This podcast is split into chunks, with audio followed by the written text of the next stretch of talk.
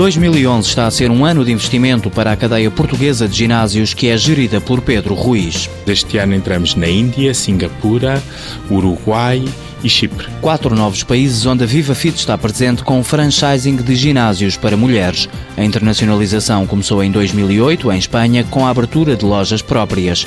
Um erro de principiante admitido pelo gestor. Quando nós decidimos ir para a Espanha, a Espanha estava num grande boom em 2007, não é?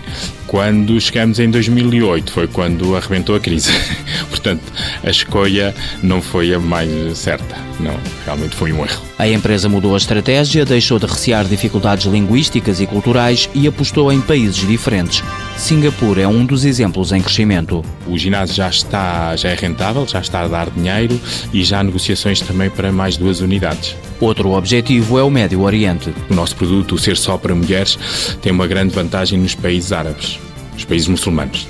Portanto, os países muçulmanos ricos, como são os do Médio Oriente, são todos no nosso target e estou a negociar com todos neste momento.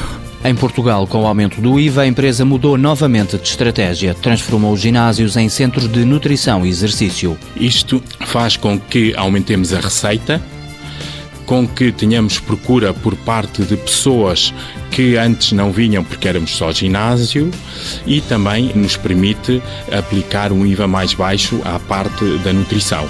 Isto está já em 40 e muitos VivaFits, estamos a implementar pouco a pouco. É um modelo que pode vir a ser aplicado nos outros países locais para onde a VivaFit exporta portuguesas. As pessoas que trabalham connosco há anos, contratá-las lá, irem lá fora, expatriadas, levar todo o nosso know-how e a nossa cultura e a nossa alegria que é impossível de dar numa formação. A Viva Fit emprega 400 pessoas em cerca de 100 ginásios de 6 países.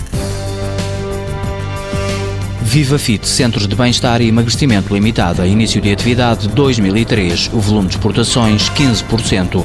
Faturação em 2010 19,9 milhões de euros.